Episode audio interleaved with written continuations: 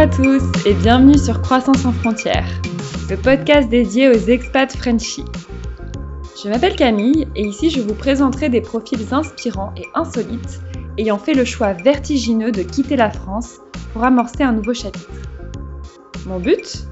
Vulgariser l'expérience rocambolesque de l'expatriation et retracer sans filtre des parcours ponctués de joie, mais aussi souvent semés d'embûches. Alors, ready to go?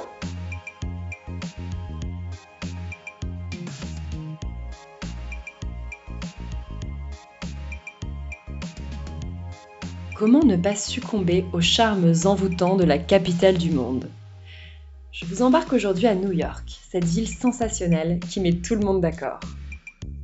L'histoire d'Antoine commence avec des noix de coco, se poursuit dans la grosse pomme et se termine par des pêches. Ça vous laisse pantois, hein Cette métaphore haute en couleurs et en saveurs sert en fait de référence au type de personnalité rencontrée lors de ses différentes expériences à l'étranger. En Angleterre d'abord, dont les habitants sont semblables aux noix de coco, durs à l'extérieur mais tendres à l'intérieur. Aux États-Unis ensuite, avec des Américains qui ressemblent à des pêches, doux à l'extérieur mais au noyau dur quand on creuse un peu plus. Ce cocktail fruité ne souligne pas simplement le sens de l'humour d'Antoine, mais aussi le fil rouge de son expatriation, ayant toujours vécu dans des pays anglo-saxons. Et si l'expatriation représentait un tremplin pour sa carrière?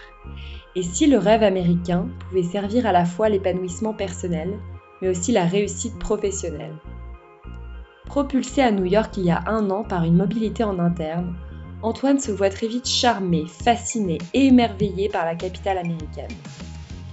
Le dynamisme d'une vie à 100 à l'heure, des quartiers cosmopolites qui regorgent d'ethnies diverses et variées, et les sourires chaleureux des gens croisés dans la rue séduisent très vite Antoine, et ce malgré un coût de la vie délirant et un rythme effréné au quotidien. So, XO, XO, let's go to New York. Salut Antoine Salut Camille Bienvenue sur Croissance sans frontières. On va commencer ce podcast par une présentation classique. Tu vas me donner ton prénom, ton âge, ce que tu fais dans la vie, ta ville d'expatriation et avec qui tu partages cette expérience au quotidien, s'il te plaît.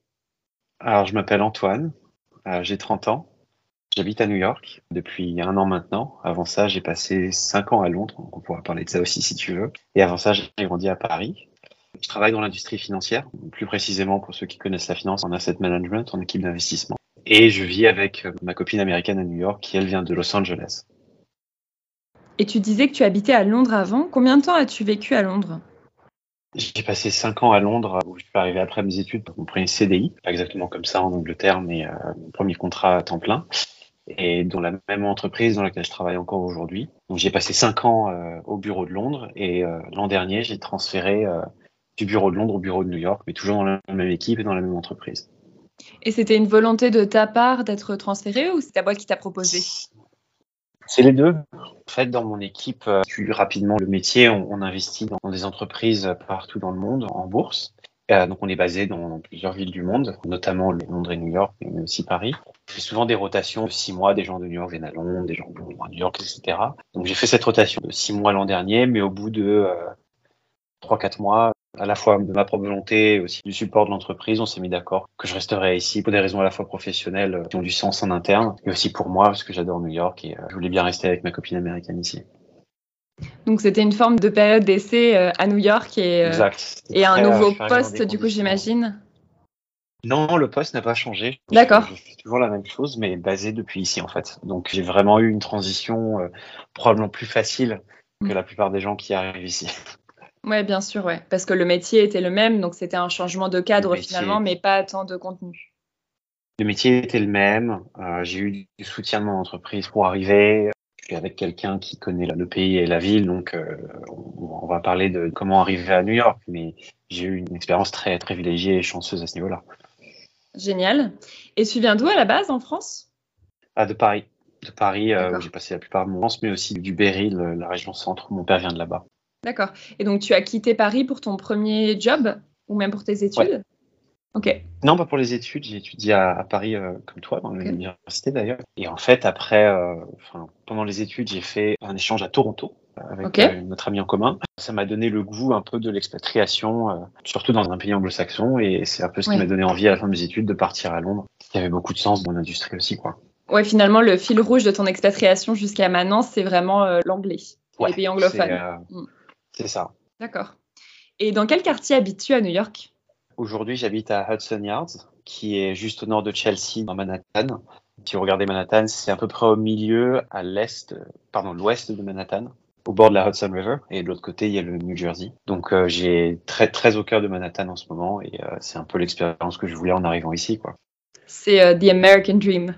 C'est là le vrai American Dream, c'est une grande maison en banlieue, mais. ah oui, ça dépend pour qui. On va dire que c'est l'American Dream pour un Frenchie. c'est ça, parce que New York, c'est la seule ville vraiment, euh, enfin pas la seule, mais c'est la plus, de loin la plus européanisée de, des États-Unis. C'est l'une des rares où tu peux vraiment marcher et prendre des transports en commun. Le reste du pays, euh, c'est le royaume de la voiture, quoi. Donc tout de suite, ça, c'est un choc culturel euh, différent. C'est vrai que New York peut complètement être considéré séparément des États-Unis, que ce soit d'un point de vue géographique, d'un point de vue fonctionnement de la ville, comme tu disais, c'est beaucoup les transports en commun versus la voiture dans les autres régions des États-Unis. En termes de politique aussi, enfin, c'est vrai que c'est un écosystème vraiment à part. Après, il y a quelques autres villes qui sont assez similaires, comme Chicago ou même San Francisco, qui est très européanisé. Mais c'est vrai que New York se distingue tout particulièrement, notamment par le côté cosmopolite, je pense. C'est ça, c'est quelque chose qui m'a frappé en arrivant ici au-delà de beaucoup d'autres choses dont on va parler, c'est tu as vraiment l'impression d'être dans la capitale du monde. Hmm. Et c'est quelque chose qu'aucune autre ville dans le monde en fait peut te faire, c'est que en termes d'échelle, de diversité, euh, les gens qui sont ici, il n'y a pas qu'une seule industrie qui est forte, publique et privée. Il y a, l'ONU, il y a l'ONU, tu vois. Mm. c'est vraiment ce sentiment que euh, c'est le cœur du réacteur du monde, quoi. Hmm, hyper intéressant. Et tu disais que tu étais très attiré par euh, donc les pays anglo-saxons. Donc, tu as commencé par Toronto, puis tu es allé un peu à Londres. Qu'est-ce qui t'attirait vraiment à New York avant d'y arriver? Plusieurs choses, mais si je le résume en deux principaux critères, c'est un, j'aime beaucoup cette culture qui est très, très open-minded, très ouverte d'esprit en français, qui vraiment a cette capacité d'intégrer des gens qui viennent partout dans le monde, peu importe d'où tu viens, peu importe de ce que tu as fait en fait tant que tu travailles bien et que tu es sympa, etc., il n'y a pas de préexistant euh, social ou, euh, ou socio-économique, en fait, qui en, Europe reste très présent. Donc ça, c'est quelque chose qui m'a beaucoup attiré. Et deux, euh, c'est plus lié à, mon industrie et à ma carrière. Quelqu'un de plutôt compétitif, tout en essayant de pas l'être de manière agressive. Mais faire sa carrière en finance à Londres et à New York, c'était quelque chose que je voulais tenter et dans lequel je m'éclate beaucoup. On verra si c'est à long terme pour toujours. Mais à ce, voilà, les 30 ans, je suis un peu encore en phase ascendante et c'est vraiment très excitant d'être dans ces villes-là et surtout à New York, en fait, dans cette industrie. Mm. Ouais, bien sûr. Donc, ce que tu aimes à New York, si je synthétise, c'est le côté euh, page blanche, c'est le côté euh, on t'accepte tel que tu es, sans préjugés, c'est l'occasion d'un nouveau départ. Mais est-ce que tu étais aussi attiré par les Américains? Est-ce que c'est une population avec qui tu t'entends bien? Oui, je m'entends très bien avec les Américains et en fait, ils ont. C'est une manière de les, décrire, c'est vraiment euh, c'est très différent des Anglais. On peut dire que les Américains c'est des pêches, c'est-à-dire qu'ils sont très doux et soft à l'extérieur, mais il y a un noyau qui est un peu dur, qui peut être dur à, pénétrer et à vraiment euh, nouer des liens profonds, mais ils sont hyper énergétiques, hyper sympas et très ouvert d'esprit et ça crée des, des, relations sociales très faciles en fait. Très facile de. Par exemple, c'est pas euh, considéré comme euh, euh, mal poli quand tu es assis à un restaurant, tu entends une autre conversation à côté. Tu peux intervenir si tu entends un truc qui est pertinent pour toi ou que tu as un point de vue. En fait, les gens sont plutôt peine avec ça. C'est très sympa. Mais parfois, ça peut être dur. En revanche, c'est le côté noyau de lier des liens très profonds parce que c'est une ville voilà où tout le monde bouge tout le temps et euh, nouer des liens de long terme ça peut être un peu plus compliqué. Voilà. Par comparaison les anglais c'est un peu l'inverse. C'est un peu ce qu'on dit des, noix de coco à l'extérieur. Ils sont un peu froids et durs à, bien les connaître. Mais une fois que tu les connais ils sont hyper sympas et euh, très ouverts. Tu nous sers une belle salade de fruits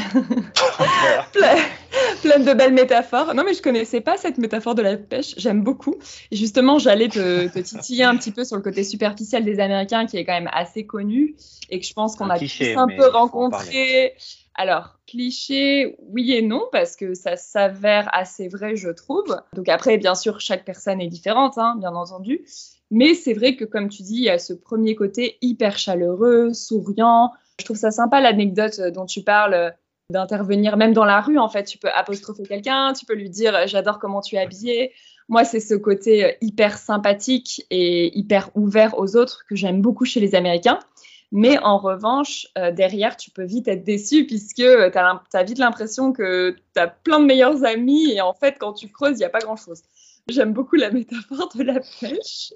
Et est-ce que tu as réussi à atteindre le noyau de certains Américains? Bah, Écoute, ma copine est californienne, donc je pense. donc euh, oui, euh, et, et, encore une fois, c'est ce dont on vient de dire, ça reste un cliché que tu vas parfois ressentir. Je pense que l'une des raisons de ce qu'on dit comme manque de culture, c'est que le pays n'a c'est dur de dire ça, mais n'a pas vraiment de culture lui-même. Il a, le pays a 200, 300 ans, tu vois. Oui, a une histoire très récente, contrairement à aux cultures européennes. La France, existe depuis plus, la France, existe depuis plus de 1000 ans en quantité. Bah, ça crée un, bagage différent. C'est peut-être aussi pour ça, tu sais, que c'est facile de s'intégrer ici. C'est que tu marches dans la rue, euh, il y a des stats assez affolantes où euh, si tu regardes les grands-parents des gens que tu croiser dans la rue à New York, euh, tu as peut-être 20% des gens qui avaient leurs grands-parents ici. Personne ne vient d'ici en fait. Tout le monde a une histoire qui repart un peu zéro, donc de moins en moins au fur et à mesure que le temps passe. Mais ça peut expliquer un peu le fait que, du coup, il y a une page blanche à la fois à écrire culturellement. Donc ça, c'est vrai que ça, peut expliquer un peu la superficialité. On parlera du coup de la vie et du matérialisme aussi.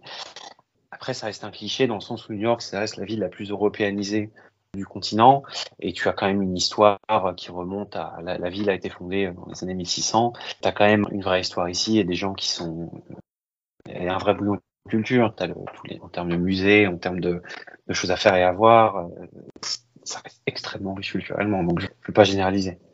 Et est-ce que tu as des conseils à donner pour des gens qui s'expatrieraient aux États-Unis pour justement mieux s'intégrer et réussir à se lier d'amitié avec des Américains et ne pas justement être rebuté par ce côté un peu superficiel qu'on peut ressentir au début de la relation? Je pense qu'il faut prendre son temps et être ouvert à tout type de personnalité en fait. Dans le sens où quelqu'un qui peut au premier abord paraître superficiel ou pas forcément le genre de personne avec qui tu vas t'entendre toi pour raison X ou Y, vraiment garder un esprit ouvert et apprendre à apprécier ce que chaque personne a à offrir. Euh, dans le sens, tu vas trouver des gens exactement comme toi parce qu'il y a de tout, c'est une, une, une, diversité. Tu vas aussi trouver des gens beaucoup plus orientés avec d'autres centres d'intérêt.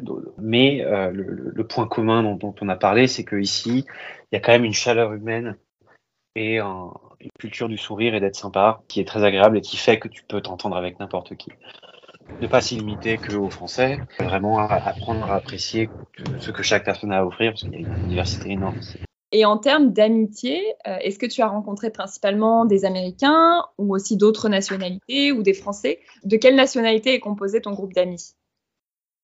De tout. Tu as quand même une dominance française et américaine, euh, dans le sens où j'ai quelques amis d'université qui sont ici, que j'ai retrouvés. Et grâce à eux, j'ai rencontré d'autres Français également via le travail, en fait, vu que je n'ai pas changé d'entreprise ni d'équipe, que j'ai quelques collègues ici, dont lesquels je me noue d'amitié, qui sont principalement américains, mais aussi puisque c'est New York, dès que tu sors, c'est très souvent le cas qu'il y a des gens d'autres nationalités également. Donc là, tu as le, monde entier. Hein. Mais donc, je dirais que je suis quand même une dominante franco-américaine pour moi, mais je rencontre des gens de, de tous abords, en fait. Un peu comme à Londres, au final. Oui, et puis si tu es avec une américaine, c'est quand même le summum de l'intégration et c'est plus facile, j'imagine, de rencontrer d'autres américains pour être en immersion totale dans la culture. Mais même au sein de ce qu'on appelle les Américains, ça, c'est une généralisation qui est très grande. N'oublions pas que les États-Unis, c'est pas un pays, c'est un continent en fait. Mm, et c'est un mm. continent d'immigration. C'est plus grand que l'Europe. Rappelle-nous combien d'États il y a? 50 52 États. 52, ouais, c'est ça. Ouais, on va, on va se rapprocher des 350 millions d'habitants aussi, hein, ouais. dans, pas longtemps. Tu vois, ma copine, elle, ses parents ne sont pas nés aux États-Unis, ils sont nés au Liban et en Arménie. Donc, elle est de culture principalement arménienne. Et à Los Angeles, en fait, euh, les communautés sont, assez organisées bah, par communauté, tout simplement. Et donc en fait, elle se considère américaine, mais il y a une dominante très forte de ses origines en fait. Elle va peut-être avoir en fait de son côté un peu libanais. Elle parle pas français, mais de son côté libanais, elle va peut-être avoir même plus d'affinité avec ma culture française mm. que avec une culture américaine qu'on appelle WASP, euh, blanche, anglo-saxonne, ouais, ouais. si tu veux. Oui, donc, WASP, est-ce que les tu Américains, ça veut rien dire. Bien sûr, bien sûr. Tu peux nous rappeler ce que veut dire WASP White Anglo-Saxon Protestant. Donc c'est blanc anglo-saxon protestant d'Angleterre. Mhm. Donc ça reste le groupe euh, ethnique le plus développé ici, euh, mais euh, maintenant c'est une minorité en fait. J'ai pas les mhm. stats en tête, mais je pense que c'est peut-être 30 à 40% des gens. Tu vois. Ouais, c'est un peu l'ironie du sort, ouais. Donc on parlait du côté très cosmopolite de New York. Est-ce que tu connais la première communauté étrangère? Par pays, c'est la République dominicaine, mais de manière générale, en fait, la minorité la plus représentée, c'est vraiment les latinos, donc République dominicaine, Mexique, Jamaïque et tout l'Amérique du Sud, qui est pas loin au final. Mais tu as aussi une énorme présence chinoise et indienne. D'accord, waouh. Asiatique et hispanique. Même à New York, qui est quand même très au nord. Tout à fait. Bah, encore une fois, c'est la capitale du monde, donc les gens viennent ici. Et donc, la première représentation ethnique, c'est euh, latino. Je ne connais pas le mix exact, mais ça va être la première communauté immigrante, certainement. Aussi, tu as la communauté noire qui est très, très développée ici. Mais là, c'est pas nécessairement euh, bah, comme, comme la communauté latino, tu sais, certains vont être immigrés, certains vont être nés ici. Il y a de tout, mais je n'ai pas les chiffres en tête exacts de. Non, mais pas besoin. Par... Ouais, ouais, ouais. Juste pour avoir un avis, euh, enfin une image un petit peu globale. Tu, croises 10 personnes, tu vas croiser 6 ethnies et origines différentes. Ouais, waouh. Super intéressant, ouais, anthropologiquement très varié quoi. Tu disais que tu avais commencé ta première euh, expatriation à Londres. Tu peux nous parler un petit peu de ta transition, euh, ton arrivée à New York? Qu'est-ce qui t'a plu à New York et qu'est-ce qui t'a un peu moins plu versus Londres? Je dirais les deux choses qui m'ont plu euh, versus Londres, c'est un, le niveau d'énergie dans la ville, lié un peu à la culture américaine. Et deux, ça a l'air superficiel, mais aussi la météo, parce que New York a deux fois plus d'ensoleillement par an que Londres. Deux fois plus. C'est quand même énorme. C'est énorme. C'est deux choses. Ouais, c'est vraiment énorme. On se rend pas compte. De manière générale, les États-Unis sont beaucoup plus ensoleillés que l'Europe, même que la France. En revanche, New York est quand même connu pour euh, avoir des températures assez extrêmes en été et en hiver. Est-ce que c'est quelque chose que tu as un peu expérimenté? Tout à fait, dans le sens où en été, euh, New York est assez humide. C'est pas tropical, mais tu as quand même l'océan qui est juste là. Donc assez humide et les températures peuvent monter, euh, jour extrême, un peu plus au-dessus de 35. Mais je dirais qu'en moyenne l'été, ça va, en juillet et en août, ça va, le, plus haut de la journée va être vers entre 30 et 32. Humide, donc c'est qu'il fait quand même chaud. Et en hiver, en revanche, il ne fait qu'un seul hiver ici pour l'instant, mais euh, il fait très très froid. Donc ça arrive euh, que ça tombe à moins 20 euh, si jamais tu as vraiment une journée assez froide et euh, avec du vent aussi. Mais c'est ensoleillé. Et quelles sont les techniques pour un petit peu combattre les désagréments de la météo? Par exemple, est-ce qu'en été, vous avez plus la clim qu'ailleurs? Est-ce que les appartements sont équipés? Est-ce qu'en hiver, c'est la même chose avec le chauffage? Ou est-ce que, de manière générale, les gens s'habillent plus en hiver? Comment ça se passe? Oui, bah, quand il fait moins 20, faut t'habiller. Euh, et les gens s'habillent bah, très chaudement et évitent de marcher trop longtemps dans la rue parce que c'est vraiment très extrême. Donc, euh, tu as de la neige et, des vents forts il faut, faut, vraiment, vraiment très bien te couvrir et être préparé à ça. Par exemple, j'ai dû acheter euh, l'hiver dernier des. j'ai dû racheter des hiking boots, donc des, des, chaussures de randonnée, pour pouvoir marcher dans la rue quand, il y a trop de neige. Ah oui. Il faut avoir ça ici. Bon à savoir. bah, ouais. Équipement bah, randonnée pour aller à New York. ouais, en hiver, euh, oui, attention. et en été, bah, tu t'habilles euh, plus légèrement, quoi. Donc, euh, donc c'est, facile à faire. Et les appartements, du coup, sont équipés en termes de clim? Ouais. Ouais. Vraiment la, quasi-totalité. Donc, tu as une clim et, qui fait aussi chauffage, en fait. Ouais. C'est, un bloc qui fait les deux. Les deux choses qui m'ont moins plu, c'est un, mais ça fait partie du, du package. C'est une ville où c'est plus difficile de se reposer dans le sens où c'est très souvent hyperactif et parfois bruyant. Et deux, en fait, euh, c'est quand même quelque chose de difficile dont ils font parler à New York, c'est que la pauvreté dans la rue est, est quand même assez élevée, plus, je pense plus élevée qu'en Europe. Tu croises euh, malheureusement plus de gens qui sont sans domicile fixe ou qui ont des problèmes de drogue, etc. Surtout dans certains quartiers. Aux États-Unis, San Francisco est très, très connu pour ça, malheureusement. Mais Covid a rendu ce problème plus fort et c'est quelque chose qu'il faut avoir conscience avant d'aller à New York, c'est que malheureusement, il y a quand même de la pauvreté dans la rue, pas partout, et c'est pas extrême, mais tu le vois beaucoup. Oui, cette réalité souligne vraiment les faiblesses du système social américain. Tout à fait. Tu disais que tu avais longtemps voulu aller à New York et vivre à New York. Est-ce que tu as eu un préjugé avant d'arriver qui s'est avéré être faux? Ou un cliché, on parlait de cliché tout à l'heure, est-ce qu'il y a un cliché que tu avais sur la ville qui s'est avéré euh, faux quand tu es arrivé sur place? Ces deux clichés tout le monde n'a pas conscience, mais en tout cas qu'en Angleterre, on en parle beaucoup, c'est que les Américains peuvent être un peu durs et surtout les New-Yorkais. Encore une fois, c'est une ville un peu, euh, tu survis ou tu coules. Mais euh, ce que j'ai trouvé encore une fois, c'est que si tu apprends à les connaître, tu es vraiment sympa et que tu t'ouvres à eux, les gens sont vraiment sympas. Et j'ai pas trouvé que les New-Yorkais sont si durs que ça. Et l'autre chose, j'en ai parlé un peu, c'est que New York, ça a la réputation d'être une ville très bruyante. Et c'est vrai dans beaucoup de quartiers, mais pas tous. C'est possible d'avoir un, un, peu un havre de paix dans la ville si tu es près du parc, si tu es près de la rivière, si tu choisis bien tes quartiers, ou même si tu es dans les quartiers un peu bruyants, tu habites très haut dans une tour tu peux avoir ton havre de paix et quand même te reposer. Ok, donc finalement deux bonnes surprises. Ouais. Ouais, ok. On va continuer un petit peu à parler de ton intégration et de ton adaptation dans la ville. Est-ce que tu as eu un choc culturel à ton arrivée? Et si oui, est-ce que tu as une anecdote particulière à nous raconter euh, là-dessus? En termes de vrai choc culturel, je pense que, par exemple, chercher un appartement, ça a l'air bête comme ça, mais ici, tout se fait en moyenne, entre la publication d'un appartement et quelqu'un qui emménage, c'est deux semaines. Donc tu ne peux pas vraiment le faire en avance. Tu es obligé de faire la course euh, tout de suite parce que les appartements partent tout de suite dès qu'ils sont publiés sur les plateformes. Après, l'avantage, c'est que c'est facile d'en sécuriser un une fois que tu, vas très vite. Mais ça, c'est quelque chose que faut en avoir conscience en arrivant ici. C'est euh, ça va peut-être un peu trop vite et il faut être très très rapide. Et ma prochaine question est sur l'ambiance de la ville. Comment tu nous décrirais l'ambiance pour nous aider à nous immerger un petit peu dans ta ville, dans ton quotidien? Euh, ça dépend vraiment dans quel quartier tu es, mais euh, si on prend Manhattan, on va parler de Midtown, qui est vraiment un peu le quartier d'affaires au, milieu de Manhattan. Là, tu as une énergie folle, euh, beaucoup de circulation, des immeubles immenses partout. Tu ressens vraiment en fait une énergie, une puissance énorme dès que tu te balades dans la rue. Ça foisonne de partout en fait. Si tu descends un peu plus dans Manhattan et que tu vas par exemple au West Village, qui est plus un quartier résidentiel, euh, resto, sortie, etc., là c'est euh, des, maisons en briques, euh, des immeubles en briques, beaucoup plus bas, des rues avec beaucoup d'arbres et plus calmes. C'est très sympa. Et tu as plus ce côté vieux New York où tu explores un peu des immeubles assez anciens. Et tu as la rivière à côté aussi. Après, tu vas dans le parc, je pense que c'est le meilleur parc du monde, il est incroyable, euh, qui est immense et il y a énormément de choses à faire et il est, aménagé de manière très intéressante avec beaucoup de vallées, de choses à faire. Donc en fait, si tu marches 10 minutes, tu vas être dans une ambiance extrêmement différente. Mais je dirais que le fil commun, c'est souvent l'énergie et euh, un peu le charme aussi du vieux New York quand tu es plus en bas de l'île. Et après, si tu vas à Brooklyn, c'est un peu le nouveau quartier, même si c'est plus vraiment nouveau, hein, tout le monde connaît Brooklyn. Mais euh, là, c'est, je dirais, une vie de quartier un peu plus banlieue, très sympa, peu plus hipster. D'ailleurs, beaucoup de Français s'installent.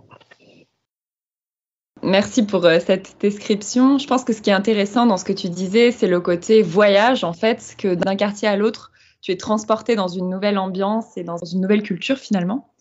Donc, euh, hyper intéressant et puis ça donne envie d'y aller du coup.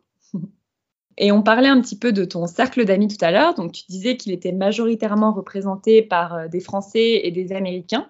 Est-ce que tu peux nous parler un peu plus de la communauté française? Est-ce qu'elle est très implantée dans ta ville? Est-ce que tu sais combien il y a de Français environ à New York?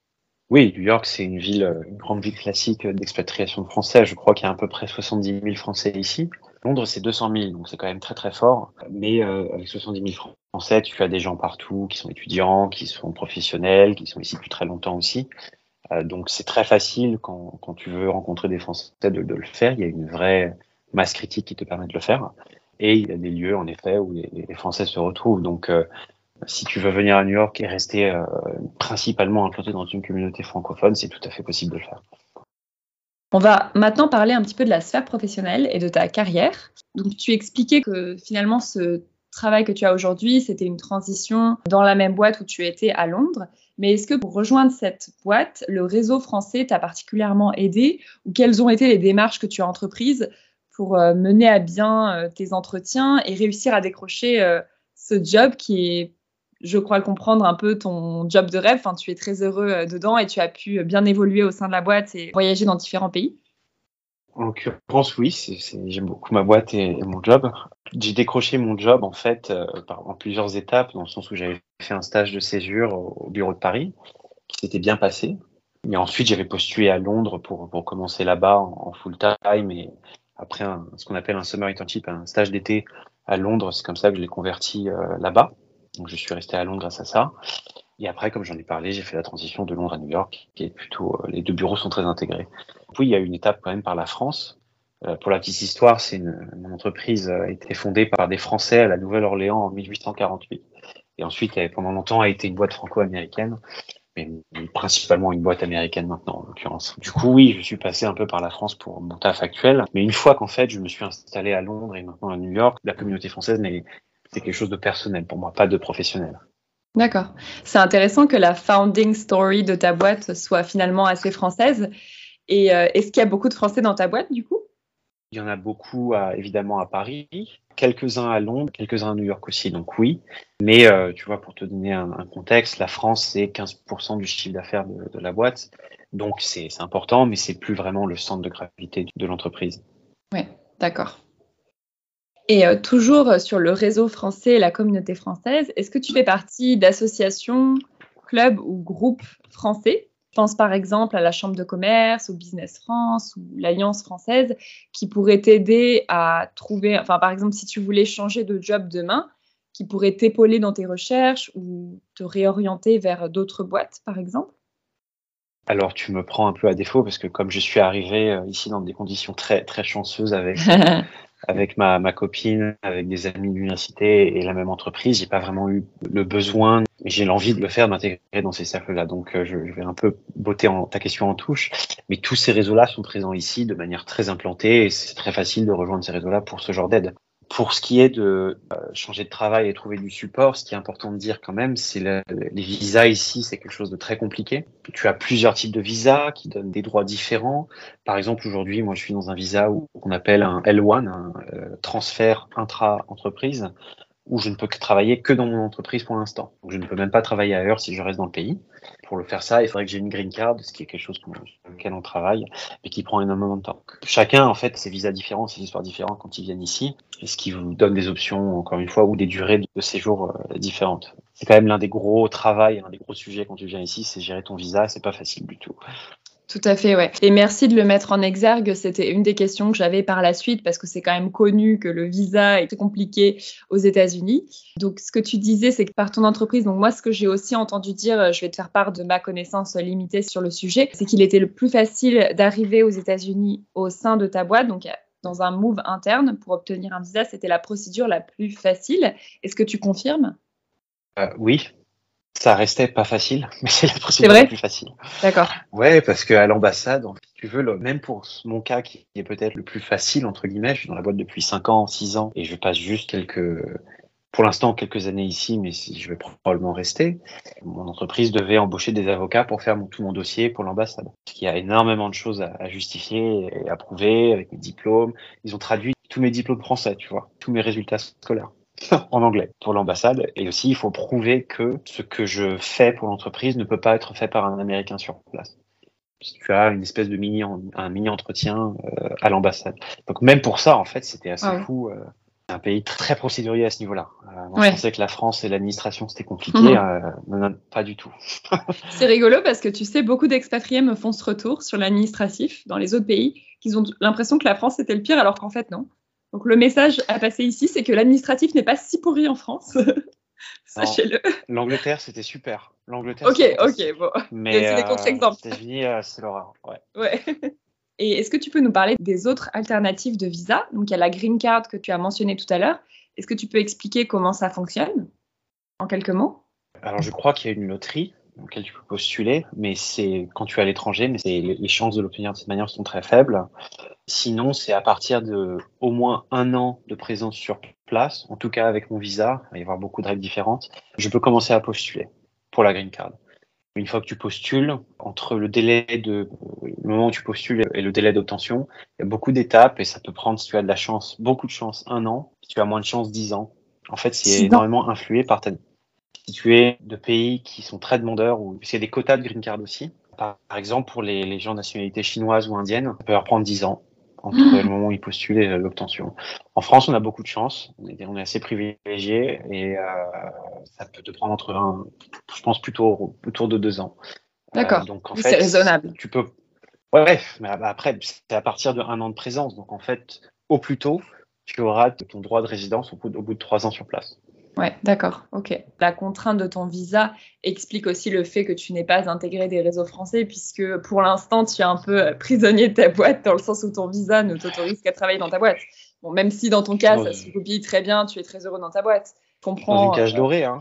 voilà, euh, on va dire, on va dire ça comme ça. C'est ça, c'est ils sont pas méchants dans le sens où ils ne le font pas pendre au nez. C'est pas quelque chose qu'ils utilisent contre moi. Parce qu'ils savent qu'à long terme, ce serait pas productif. J'ai quand même envie de rejoindre ces réseaux, bah, quand même développer mon réseau et rencontrer plus de gens. C'est juste que je l'ai, voilà, l'ai pas encore fait. Oui, ça fait qu'un an que tu es à New York après tout. Donc on a parlé un petit peu de la contrainte des visas. Au-delà des visas, est-ce que tu penses que c'est faisable pour, par exemple, un Français d'arriver à New York et de chercher un travail sur place? Est-ce que tu as des exemples de personnes qui ont fait ça et qui ont réussi, ou au contraire, c'est pas forcément très conseillé? À titre personnel, je le suis ici que depuis un an et je connais, j'ai quelques amis qui ont vécu ici aussi avant. Je connais personne qui a fait ça et vu plusieurs choses, étant encore une fois si une entreprise veut embaucher un étranger, elle va avoir un travail de visa énorme, ça te met tout de suite en compétition de manière défavorisée par rapport aux Américains. Euh, le coût de la vie ici, encore une fois, cette difficulté de visa, c'est pas quelque chose que je conseillerais personnellement. Je pense qu'il faudrait plutôt trouver avant de, de venir. Donc ça, c'est quand même quelque chose, je le ferai de cette manière. Ouais. Euh, L'avantage, c'est que vu que euh, c'est une économie qui euh, est exceptionnellement forte et que, encore une fois, c'est difficile d'immigrer au final, il y a des jobs partout. Très facile de trouver un job ici quand tu as le droit de travailler ici. C'est quand même l'avantage, c'est que c'est un peu la, la, contrebalance du fait que c'est très dur d'immigrer. C'est un marché de l'emploi qui est structurellement plutôt en faveur des, des employés. Ouais, le chômage ici, c'est 3%, tu vois. Ok, et par rapport à la France je sais plus le taux de chômage. On est à 7%. Ouais, ouais, ouais c'est ça. Oui, donc moitié moins qu'en France. Ok. Le monde du travail est beaucoup plus flexible, c'est beaucoup plus facile de se faire virer, mais c'est beaucoup plus facile de trouver un job. C'est dans les deux sens. Tout à fait.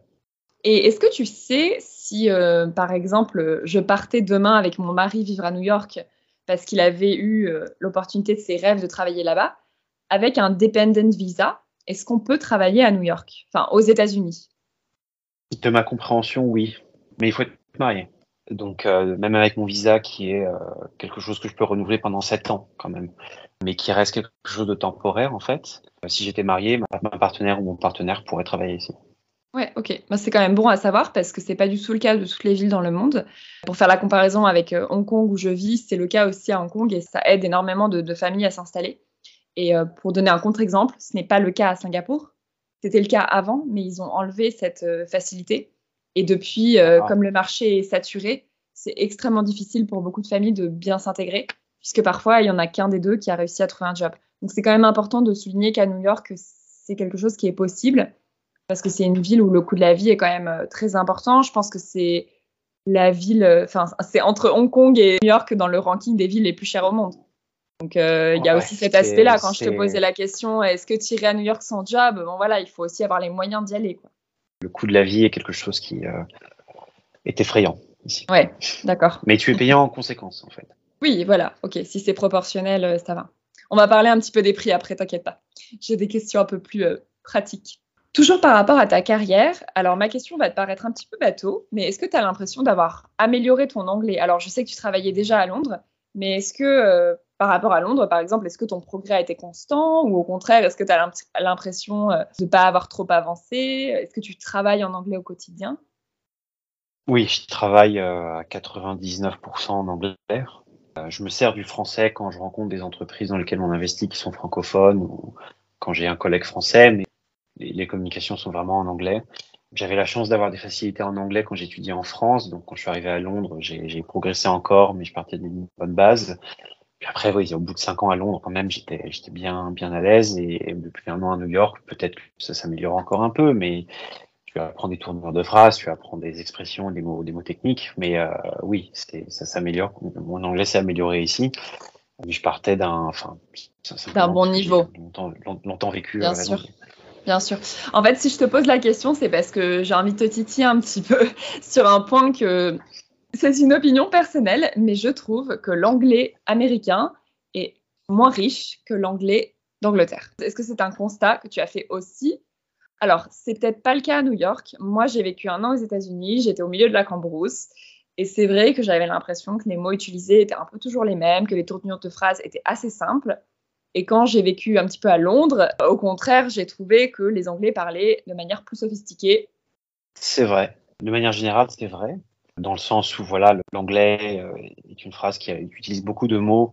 L'anglais est une langue qui, a des sources évidemment latines, mais aussi saxonnes et un, peu celtes. Et l'anglais, en Angleterre, en fait, ils utilisent tous ces mots. Aux États-Unis, ils ont tendance, j'ai remarqué que j'utilise plutôt les sources saxonnes, donc ça limite un peu le vocabulaire. Et en effet, tu fais des régions du pays où voilà, les, conversations sont plus simples, on va dire, et utilisent beaucoup de, mots en répétition. Comme like. Euh, je ne sais pas le dire, mais ouais. et, voilà. Après, encore une fois, ça reste une généralité. Alors qu'il y a des gens très éduqués qui bien sûr, bien sûr. très riche. Je pense que New York ne correspond pas tout à fait à cette description. Encore une fois, je n'y suis jamais allée, mais je voulais avoir ton point de vue sur euh, ce constat que je m'étais fait au travers de mes voyages et expériences aux États-Unis, en tout cas vu que tu as vécu à Londres, tu peux facilement comparer. Mm. Tout à fait. Donc j'ai une question très simple à te poser. Quels sont les pour et contre de vivre à New York? Les pour sont très forts et les contre sont très forts aussi. Dans le sens c'est un peu une ville de l'extrême. Les pour sont, euh, d'un point de vue euh, professionnel, c'est euh, pas, nécessairement dans toutes les entreprises ou toutes les industries, mais c'est un système qu'il faut voir de travail tellement puissant, efficace et tellement accélérateur de carrière que c'est quelque chose qu'il faut, pas forcément qu'il faut voir, mais en tout cas que j'apprécie énormément voir, que je recommande. Cet accélérateur de carrière dont tu parles, est-ce que tu trouves que c'est aussi valable au sein de l'entreprise pour bouger en interne, pour avoir des promotions en interne, ou tu dirais que c'est plus à l'horizontale, c'est-à-dire de naviguer d'une boîte à l'autre et du coup d'avoir une promotion en changeant de boîte? C'est les deux c'est les deux dans le sens où si tu, en l'occurrence, je travaille pour une entreprise dont le, le, quartier général est à New York, donc euh, venir ici, c'est euh, se rapprocher du soleil et ça fait aller plus vite dans les, promotions, en effet. Après, faut, faut travailler, hein. c'est pas, juste parce que tu es là que, tu, vas, être promu, mais tu as plus d'occasions d'impacter euh, l'entreprise de manière générale et donc d'avoir un impact et d'accélérer. Si tu travailles pour une entreprise qui n'est pas américaine, même mais, euh, au hasard L'Oréal ou LVMH sont très développés ici, ou n'importe quelle autre entreprise, en fait, le marché américain a généralement tendance à être un énorme marché. Voir cet aspect-là et impacter cet aspect-là, euh, je pense que ça permet d'accélérer en interne aussi. Et oui, tout à fait. Dès, que tu fais des transitions latérales d'entreprise en entreprise, ça a tendance à être des sauts vers le haut en rémunération et en promotion et dans tous les sens en fait. Il n'y a personne en fait qui arrive ici peu importe le contexte, qui recule dans sa carrière. C'est un accélérateur très puissant. Et ce, dans toute industrie, tu dirais? Je pense pas, pas toutes, il y a forcément des exceptions, mais il y a une industrie créative énorme à New York. Il y a une industrie de la mm. cosmétique, il y a une industrie du marketing, il y a une industrie financière énorme, évidemment. Il y a un secteur public très fort avec, euh, mm. avec l'ONU, évidemment. Peu importe ce que tu fais, ça reste quand même plutôt quand même une économie de service. Hein peu importe ce que tu fais, c'est un, bouillon de culture et un bouillon économique qui fait que, peu importe ce que tu fais, tu vas euh, accélérer ta carrière. Est-ce que tu as d'autres aspects euh, positifs dont tu veux parler Alors oui, bien sûr, j'ai parlé que de, la carrière. Sur le plan personnel, en fait, bah, on, en a parlé. C'est vraiment enthousiasmant et excitant de voir euh, cette capitale du monde et de, de l'expérimenter, cette diversité. Tu peux faire ce que tu veux à n'importe quelle heure, tu vois différentes ambiances, différentes personnes. C'est vraiment un enrichissement très fort. Ici, quelque chose que j'ai remarqué ayant vécu à Paris, Londres et New York, c'est que à Paris, tu sais qui est un Parisien dans la rue? À Londres et New York, tu sais pas vraiment qui est un New Yorkais dans la rue. Il y a vraiment de tout. Et ça, c'est quelque chose que j'aime beaucoup ici aussi. Les choses que j'aime moins ici, dont on a parlé, c'est, on a un peu parlé déjà, c'est un, quand même, le coût de la vie, la difficulté à, avoir un certain confort de vie à ce niveau-là. On n'est pas rémunéré ou qu'on n'a pas un réseau social de soutien ou, euh, ou, un partenaire avec qui tu es ici. Donc le coût de la vie est quand même très, très violent. Et encore une fois, c'est aussi lié à ça, mais c'est pas une ville calme euh, de manière générale. Et euh, ça peut, à long terme, ça peut être très fatigant de vivre ici. Donc il faut savoir c'est une ville où tu t'amuses beaucoup, tu travailles beaucoup, mais il faut savoir aussi se reposer de l'autre côté. Et géographiquement, tu trouves pas que New York euh, est trop éloigné de la France? C'est pas un des aspects qui te rebute C'est l'un des principaux challenges que j'ai en effet. Mais ce que j'ai découvert, c'est que oui, ça coûte très cher de voler. En ce moment, c'est quand même difficile de trouver des allers-retours vers la France pour moins de 800 dollars. Mm. À partir de 1000 dollars, c'est quand même plus le, le budget qu'il faut. Mais encore une fois, ici, les rémunérations s'adaptent, donc c'est pas si impossible que ça. Première chose, ça, ça, coûte cher de rentrer. En revanche, pour ce qui est de la durée de voyage, je m'y suis habitué beaucoup plus que ce que je pensais. Avant, j'étais à Londres avec l'Eurostar, c'était fantastique. Quand tu vas vers l'Europe, tu voles de nuit, tu pars de chez toi le vendredi soir et tu arrives le samedi matin à Paris. C'est pas, euh, t'as juste loupé une soirée, quoi. Donc tu vas pas non plus faire un week-end en France mais tu peux très facilement faire euh, 4 jours. Ça, c'est quelque chose que j'ai découvert que tu peux faire. C'est pas si mm. fou que ça. Et une semaine, c'est tout à fait possible. Donc, j'arrive à rentrer plus facilement que ce que je, je pensais. Mm. Et j'ai aussi, euh, ça c'est ça c'est lié à mon, à mon travail, mais bien le travail, je dois retourner à Londres tous les trois mois et à Paris une ou deux fois par an pour le travail aussi. Donc, ça permet d'entrer en Europe régulièrement grâce au travail. Ah oui, c'est la parfaite opportunité, ouais, carrément. Je suis très gâté. Ok, donc géographiquement quand même un petit obstacle. Est-ce que la France te manque en général? Ah, Bien sûr. Mais il faut faire attention aux lunettes roses dans le sens où j'ai grandi en France, j'ai toujours été étudiant, donc euh, c'est bête, mais financièrement, j'ai jamais vécu en France en ayant des moyens de s'amuser vraiment ou de, de, de profiter de la vie comme on peut le maintenant. Et en fait, à chaque fois que je rentre, je me dis ah c'est fantastique, c'est incroyable.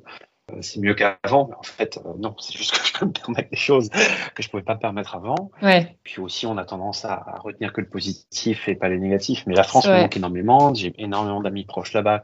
Euh, c'est du travail. je pense que tu, tu sais ça toi-même en tant qu'expatrié. C'est du travail de maintenir ses relations amicales avec, avec la France.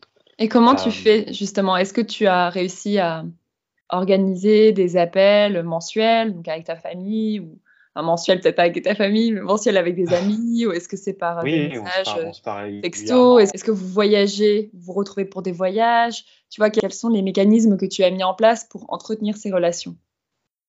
Oui, c'est ça. On a des groupes de conversation sur WhatsApp et Messenger qui sont très utiles. On peut appeler spontanément. Je rentre en Europe assez régulièrement. Je fais, à chaque fois, je fais un peu la course pour voir le maximum de personnes. Et euh, quand il y a un vrai événement c'est aussi quelque chose que je me suis, un contrat avec moi-même que je me suis fait en venant ici, c'est que dès qu'il y a un événement qui vaut le coup, qui est important, euh, c'est juste d'y aller et de faire l'effort. Il y a un, enterrement de vie de garçon d'un de mes amis proches, euh, plutôt cette année à Amsterdam, et bah bam, j'ai euh, deux jours à Paris, puis je vais à Amsterdam avec eux pendant deux jours et je rentre, je rentre à New York. Ça coûte cher, c'est fatigant, mais euh, c'est un budget que j'ai mis de côté, une, à la fois temporel, énergétique et financier. Euh, chaque année, je me dis, voilà, ça fait partie du contrat. Après cinq ans passés à Londres, euh, et surtout même le Covid, en fait, a mis de la distance hein, entre les pays. pendant le Covid, hein, pendant les deux ans que ça a duré, c'est quelque chose que maintenant je, je mets encore plus d'efforts qu'avant et qui est très, important à long terme parce que quand on vit à l'étranger, je pense que ça reste le, le challenge principal que j'ai. Ouais, ok. Et un aspect dont tu n'as pas parlé, c'est les vacances, les congés payés, parce que les États-Unis sont quand même réputés pour ne pas donner beaucoup de congés payés. Alors, il y a des boîtes qui ont différentes. Euh, alors, bon, bah, je, te, laisse euh, expliquer un petit peu. Statutairement, dans le droit du travail américain, tout le monde a deux semaines par an de vacances. Et est-ce qu'ils les prennent ces deux semaines? Alors, parler de mon expérience, c'est que chez nous, c'est très bizarre on ne traque pas, on ne mesure pas combien de vacances les gens prennent. Prise dans mon équipe à New York. Donc, euh, à titre personnel, la règle que je me suis imposée, c'est que j'ai gardé la même quantité qu'à Londres, ce qui est cinq semaines de vacances par an, qui est quand même moins qu'en France, mais me suffit en fait. Et donc, j'ai la chance de, garder euh, un, rythme européen à ce niveau-là en vacances. Je pense pas que je serais venu ici euh, si j'avais été à deux semaines et limité à deux semaines de manière officielle. Ça, c'est, je pense que c'est pas possible. Oui, bien sûr. Donc, la politique de ta boîte, c'est plutôt des vacances illimitées, c'est ça? À la Google euh, C'est une boîte Ou c'est pas officiel? Traditionnel. Donc, c'est vraiment bizarre. C'est juste pas mesuré. Mais hmm. vu que euh, c'est une boîte qui reste, euh, c'est pas une petite boîte, mais c'est pas une grande boîte non plus, et les gens ont tendance à rester de manière longue et se, font confiance entre eux, personne ne prend six mois de vacances par an, quoi. Ouais. C'est pas le but. Mais donc, je pense qu'en moyenne, les gens prennent entre 4 et 6 selon ce qu'ils font, quoi. D'accord, oui, donc cinq semaines, c'est plutôt une bonne moyenne. T'es pas complètement marginal. Voilà. Ok. Non, non, non. Même si je l'étais, je suis désolé les gars, mais je viens pas ici avec des vacances. Le problème de deux semaines de vacances quand tu es expatrié, c'est qu'en fait, tu vas les utiliser pour revoir ta famille et c'est déjà peu. Bah, Et du coup, ça, ça te va laisse- faire ça, va, ça va prendre les deux en fait. c'est deux fois par an. Ça va t'empêcher de faire euh, d'autres voyages. C'est un peu compliqué parce qu'être expatrié, c'est aussi profiter de cette opportunité pour voyager ailleurs, pour voyager euh, par exemple aux États-Unis ou aux alentours. Et du coup, si tu n'as pas assez de vacances pour le faire, bah, finalement, euh, c'est plus là. Tu es expatrié, mais tu ne vis que la routine du fait. quotidien. Donc c'est un petit peu dommage. quoi. Il y a toute une facette qui n'est pas mise à profit. Je ne connais pas les chiffres. Je ne serais pas étonné qu'au final, euh, il y ait une part euh, croissante des Américains qui prennent plus de deux semaines. Ouais, ok. Bah, tant mieux. On va passer à la deuxième partie de ce podcast, si tu le veux bien, donc que j'ai intitulé Questions pour un croissant. Donc, c'est des questions dans le but d'établir ce que j'ai surnommé le guide des croissants sans frontières. Donc, c'est une sorte d'annuaire de la France à l'étranger, en somme. Donc, avec une partie vraiment assez pragmatique sur euh, des aspects pratiques, les prix euh, de ta ville et ton quotidien. Et puis, une partie vraiment axée sur la France et la place de la France dans ta ville. Donc, tu peux me répondre un petit peu comme euh, les réponses te viennent de façon assez spontanée. La première partie sur ta ville, New York en deux, trois mots.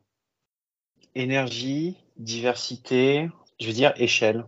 Parce que c'est une ville énorme. L'échelle de la ville est énorme. Ton lieu coup de cœur. J'en reprends deux, mais euh, c'est très cliché, mais le Central Park est vraiment un parc fantastique en lui-même. Et surtout, il te permet de te relaxer dans une vraie jungle urbaine. C'est c'est un lieu que j'aime beaucoup explorer. D'ailleurs, avec ma copine, on va aller voir euh, Hamlet dans Central Park ce soir, donc ça va être rigolo. Waouh, la chance. Euh, et et un, un autre quartier que j'aime beaucoup, il y en a beaucoup que j'aime, mais particulièrement c'est le West Village, qui est aussi un peu cliché, c'est le quartier le plus cher dans lequel il faut habiter, mais où tu vois, voilà, tout, tout est en briques, euh, pas trop de circulation, la rivière est là, il y a beaucoup d'arbres dans la rue et les restaurants sont incroyables.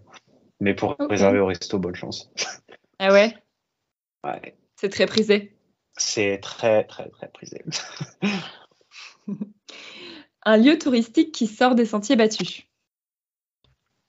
Alors, un, un lieu qu'on aime beaucoup euh, visiter de temps en temps, c'est la Morgan Library. C'était le bureau, en fait, et la maison de Monsieur J.P. Morgan, qui est maintenant transformé en musée et aussi en librairie, euh, où euh, il y a toute sa collection d'œuvres. euh, il y a beaucoup de choses qui d'expositions tournantes. Donc, par exemple, j'ai vu tous les manuscrits de, du Petit Prince de, de Saint-Exupéry là-bas. Et puis, on voit aussi son bureau de l'époque euh, de banquier du 19e siècle et du début du 20e, qui est vraiment un charme incroyable. Ah, voilà, le Morgan Library que je recommande vraiment. C'est une bibliothèque ou c'est une librairie? C'est plus un musée, mais c'était Ouais. une librairie avant. Et c'était sa librairie. Ok. Et tu peux quand même euh, te poser là-bas, lire un livre. euh, Ou c'est vraiment plus un musée C'est plus, c'est plus un musée quand même. D'accord, ok, ok, ok. Je connais pas, sympa. Un voyage sympa à proximité pour des week-ends. C'est ce qu'on appelle Upstate, euh, qui est en fait euh, en haut de l'État de New York. Parce que New York, c'est à la fois le nom de la ville, mais aussi le nom de l'État dans lequel elle réside. Et euh, par exemple, on a fait euh, un week-end chez un, un collègue à moi qui est très sympa, qui est à, Hudson, qui est une ville un peu plus haut justement sur la Hudson River, et euh, qui est une ville extrêmement charmante. euh, tu vois, un peu américaine à l'ancienne, où euh, des, des- que des immeubles de trois ou quatre étages sur des rues en, en grid, en carré, mais euh, qui a énormément de charme, avec des cafés hyper sympas, des boutiques sympas. La rivière est là, donc tu as une vue sympa et très reposante et beaucoup de nature. Donc upstate, c'est très proche et c'est très sympa à la fois en été, mais aussi en hiver. Tu as quelques montagnes, pas énormes, mais tu, tu peux skier. Et comment tu te rends là-bas?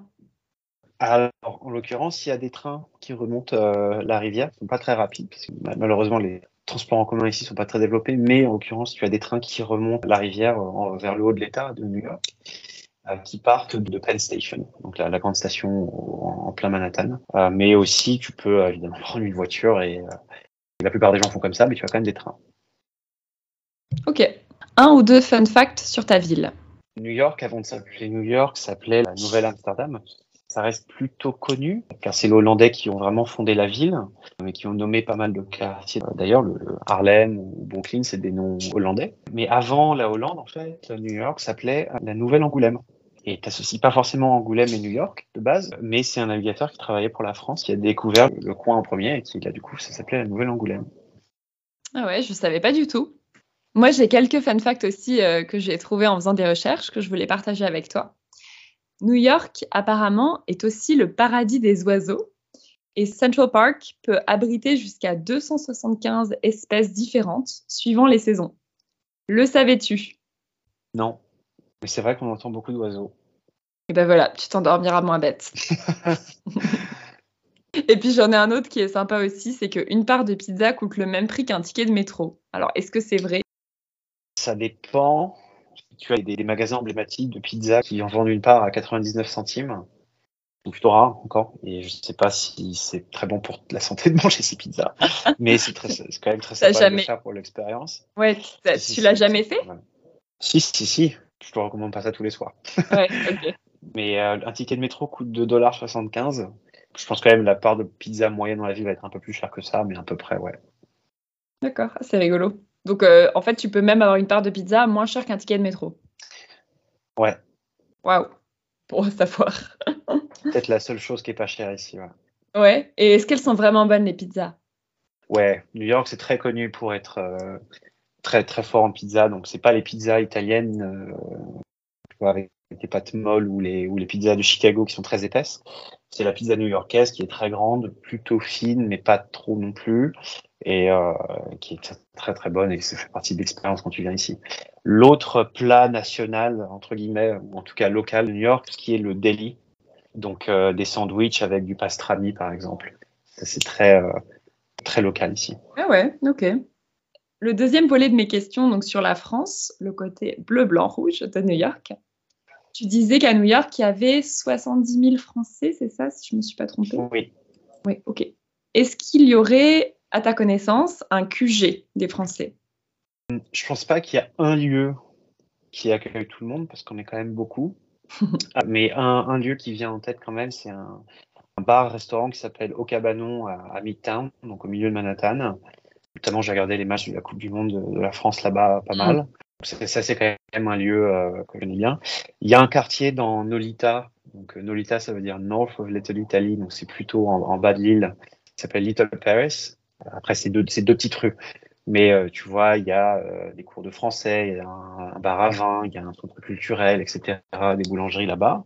C'est assez sympa.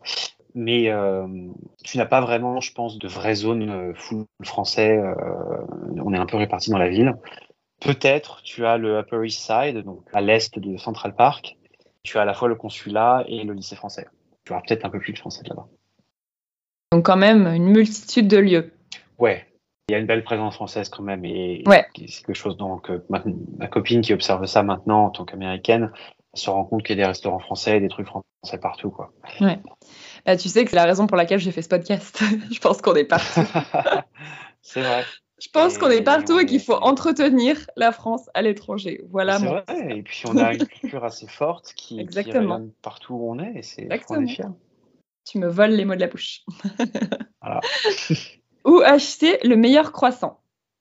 Il y a une boulangerie à, Brooklyn, plus particulièrement à Dumbo, qui est le quartier juste à côté du Brooklyn Bridge, euh, où tu vois bien Manhattan, qui s'appelle Almondine, qui a été fondée par un Français, et qui est vraiment, vraiment, vraiment très, très bonne. Trop bien. Et le restaurant, ton restaurant ou bar français préféré? On a beaucoup en ville. Si l'on nomme deux ou trois, tu as je pense que le plus connu, ça va être euh, Minetta Tavern dans le West Village justement, qui est très euh, un restaurant très cosy. Euh, tu vois, ambiance très tamisée, mais cuisine française traditionnelle, mais dans une ambiance new-yorkaise un peu. C'est assez sympa. Donc un peu hybride. mais vieux New York en fait, pas le nouveau New York moderne, le vieux New York downtown, cosy, brick quoi. Donc ça, un peu plus connu et mass, pas mass market, mais la boucherie West Village qui est plus connu et euh, c'est plus euh, un peu plus touristique, je dirais, mais là, ça reste très très bon et des prix corrects et l'ambiance est sympa. Et le petit, euh, la petite recommandation un peu plus petite, c'est un truc qui s'appelle le French Diner qui est tenu par un Marseillais, un espèce de petit comptoir dans vraiment downtown, le French Diner, qui est downtown que je recommande vivement. Merci pour toutes ces recommandations. Des marques françaises cool qui ont été créées à New York. Est-ce que tu en connais? Ah, il y en a une seule qui me vient en tête. C'est pas vraiment une marque de vêtements, mais c'est une marque de parfum qui s'appelle mhm. Le Labo, euh, qui a été créée à New York par un Français et un collègue américain, et qui en fait est une marque de parfum très très sympa, qui appartient à Estée Lauder maintenant. Où, euh, en fait, je sais pas si tu as déjà été, mais euh, quand tu rentres dedans, tu as vraiment l'impression d'être dans une espèce d'apothicaire d'époque. Ils sont aussi basés à, à, Grasse, en Provence, qui est un peu centre historique, mais toujours actuel de la parfumerie. Toute la, Tous les champs de lavande là-bas. Et en l'occurrence, si tu commandes un, parfum là-bas, ils te le font sur place, ils te le mixent sur place. D'accord, trop bien. Et en termes de prix, c'est assez élevé, non? C'est assez niche. Oui, c'est plutôt cher. Je n'ai pas les prix en tête, mais ouais, moi non plus. Ça va pas être donné. Ok, ok, ok. Bah, je ne savais pas que le labo avait été euh, créé par euh, des Français à New York.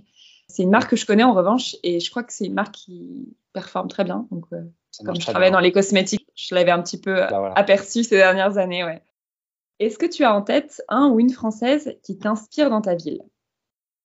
Il y en a beaucoup, hein, mais un que je connaissais avant de venir ici, c'est quelqu'un qui s'appelle Eric Ripper, quand même un chef très connu, qui a fondé peut-être le restaurant français plus euh, prestigieux et, euh, et, cher de New York, qui s'appelle le Bernardin, qui habite un, qui a trois étoilés, trois étoilés Michelin.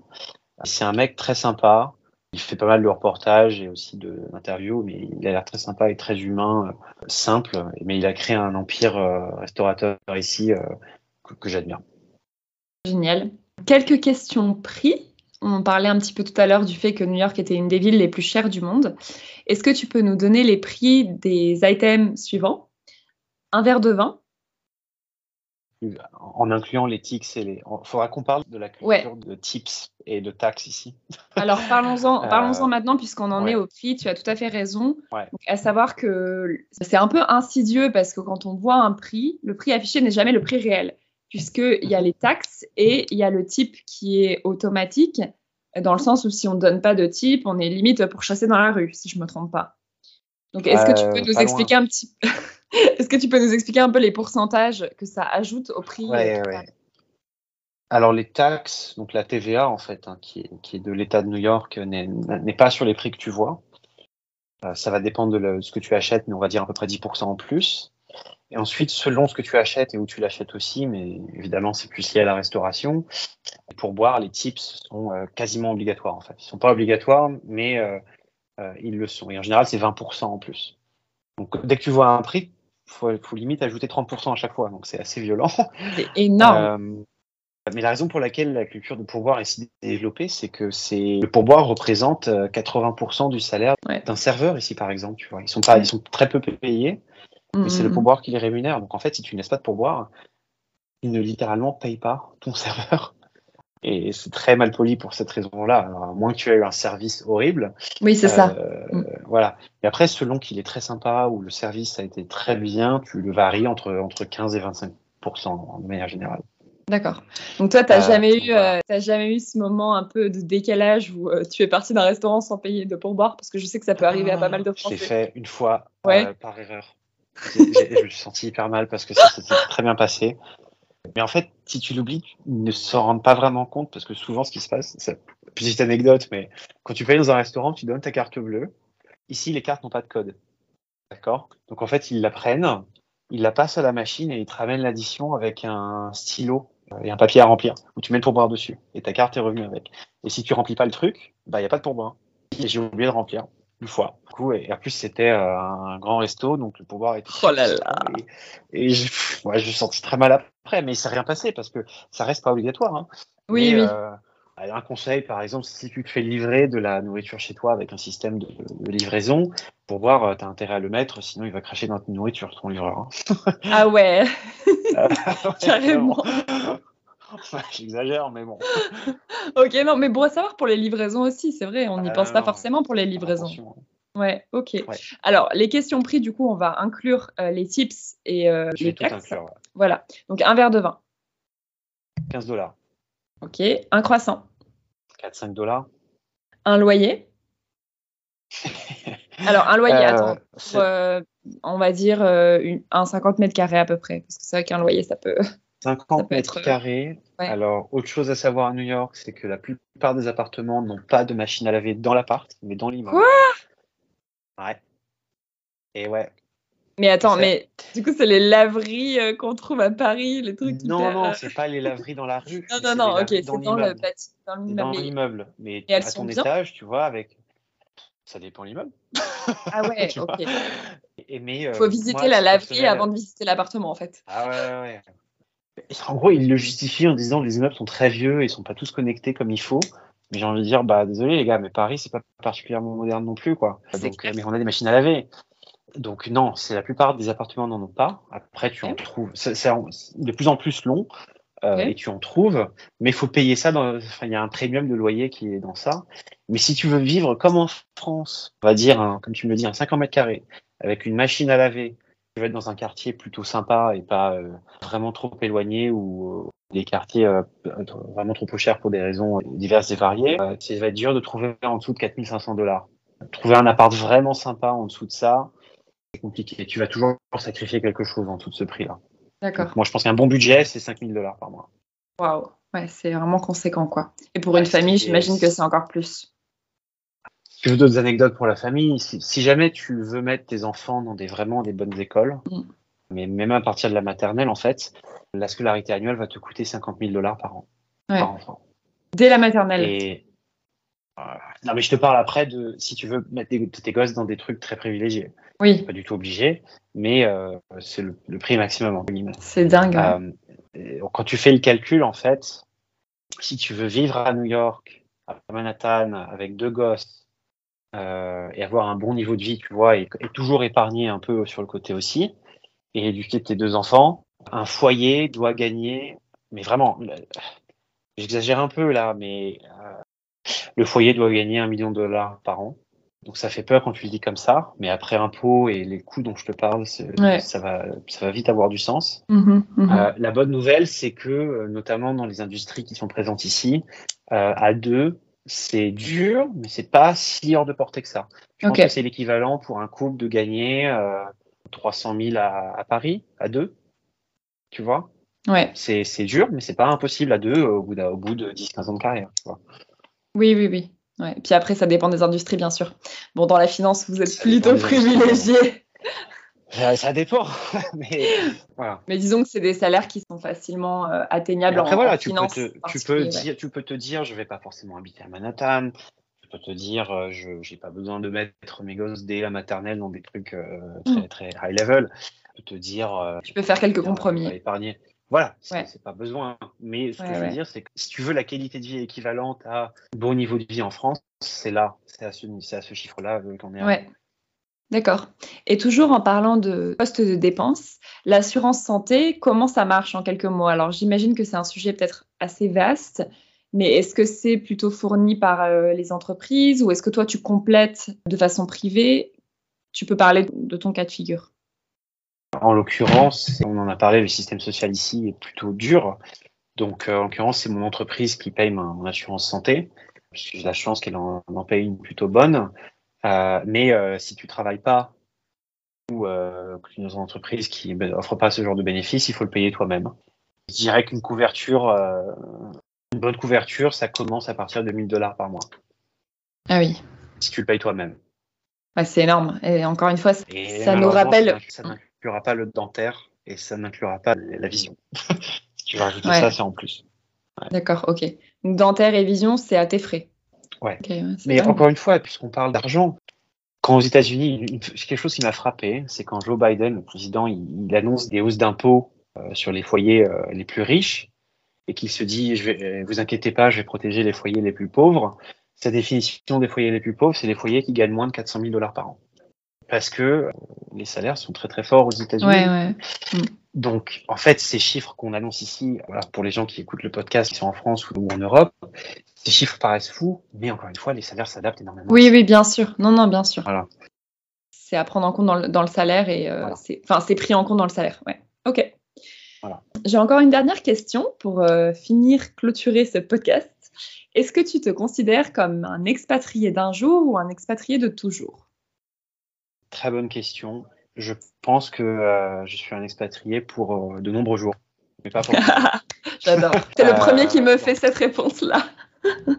c'est un peu beauté en touche, mais la manière simple à laquelle je vois les choses, c'est que je vais rester ici au moins encore 5 ans. Mais est-ce que je pars dans 5 ans ou est-ce que je pars dans 20 ans? Je ne sais pas. Ouais. Je pense que je rentre en France à un moment donné.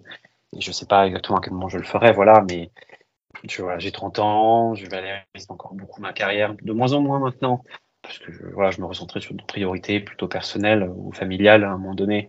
Mais je suis quand même plutôt orienté carrière encore, et euh, le fait d'être ici, ça s'aligne bien avec ça. À long terme, je pense que rentrer en France plus proche d'amis, de, famille, de qualité de vie, c'est plus dans mes objectifs. Ouais, non, très clair. Ça me va. Bah, merci beaucoup Antoine. Ça, me va? ça me va. c'est une bonne réponse. Euh, merci beaucoup pour cet échange qui a duré pas mal de temps. C'était hyper intéressant de parler de New York et ça m'a dépeint un, portrait de ville que je ne connais pas encore, encore une fois, mais que j'ai vraiment envie de visiter assez bah, rapidement, j'espère. Tu signe quand tu viens. Bah ouais, carrément. Merci Antoine. Bonne journée. De rien. Merci Camille. Toi aussi. Bye bye.